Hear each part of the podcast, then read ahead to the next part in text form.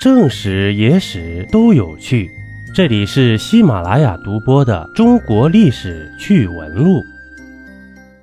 三国时期的周瑜死得早，那貌美如花的小乔和谁共度余生呢？自古郎才配女貌。今天呢，我们说的历史故事主人公是三国时期的周瑜与小乔这对神仙夫妻，他们才貌相配。恩爱之极，只可惜后来周瑜染病，英年早逝了，痛失挚爱的小乔逐渐沉沦，结局呢，令人意想不到啊！故事还要从周瑜讲起，他出身贵族，祖辈皆是汉朝高官，自小聪慧好学，才能出众。青年时因为仰慕孙策的名气，专程登门拜访。与其结为至亲兄弟。后来呀，孙策的父亲战死，一家人居无定所。周瑜呢，便主动让出祖宅供他们居住。周瑜和孙策的关系呀，由此更进一步了。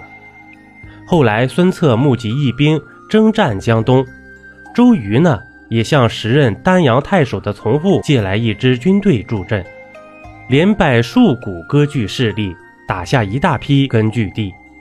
公元一九八年，周瑜旅击寿春的时候，与袁术相识。袁术欣赏他，想将他收入麾下。周瑜呢，认为袁术并非雄主，追随他定然无所作为啊，但又不好当面回绝，于是便请求到江东做一个小县长，这样呢，也方便于孙策来往。在此期间。周瑜又与鲁肃相识，两人都以安定天下为己任，干脆结伴投奔孙策了。孙策非常高兴，立即册封周瑜为将军。原本受过周瑜恩惠的人闻讯后，纷纷来投靠他。江东一时人才济济。一年后，孙策积攒够了兵甲和粮草，决定进攻袁术。周瑜作为幕僚，随军出征。一举攻下军事重镇宛城，其中大小官吏连同家属均遭俘虏。有一员老将名叫乔蕤，生养有一对姿色绝佳的女儿，原本应唤为大乔、小乔，后因民间误传呢，也就成了我们现在所熟知的大乔、小乔了。原名的乔啊，是桥梁的桥。这孙策娶了大乔，又将小乔许配给了周瑜。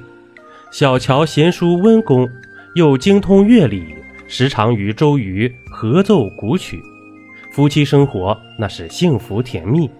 然而啊，这样的幸福日子并未持续多久，孙策突然遇刺身亡，江东顿时陷入动荡之中，一些心怀不轨的人伺机而动。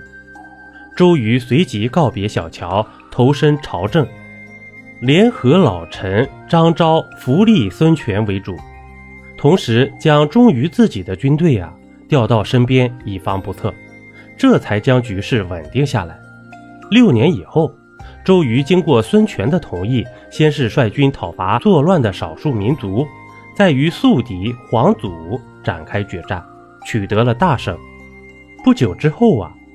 赤壁之战爆发，周瑜妙用火攻之计，将曹操打败，夺取部分荆州之地。正当他准备乘胜追击的时候呢，却突然身患重病，不治身亡，留下小乔独处人间。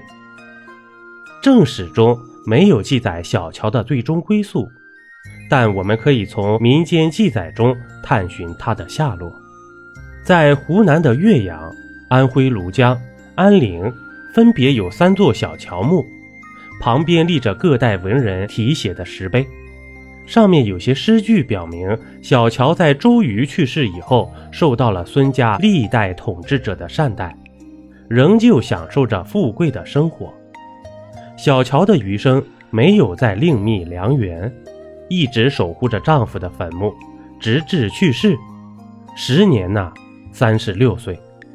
他的长子娶了孙权的女儿，次子也与另外一位贵族女子成婚。可惜的是啊，他们都与父亲一样，在正值壮年时突然去世。此后呢，周家便开始逐渐衰落，后辈呢再也没有出现过像周瑜一样的英雄人物了。一杯故事，一口酒，这里是历史绞肉机，我是金刚经。本集播完，感谢收听订阅，咱们下集呀不见不散。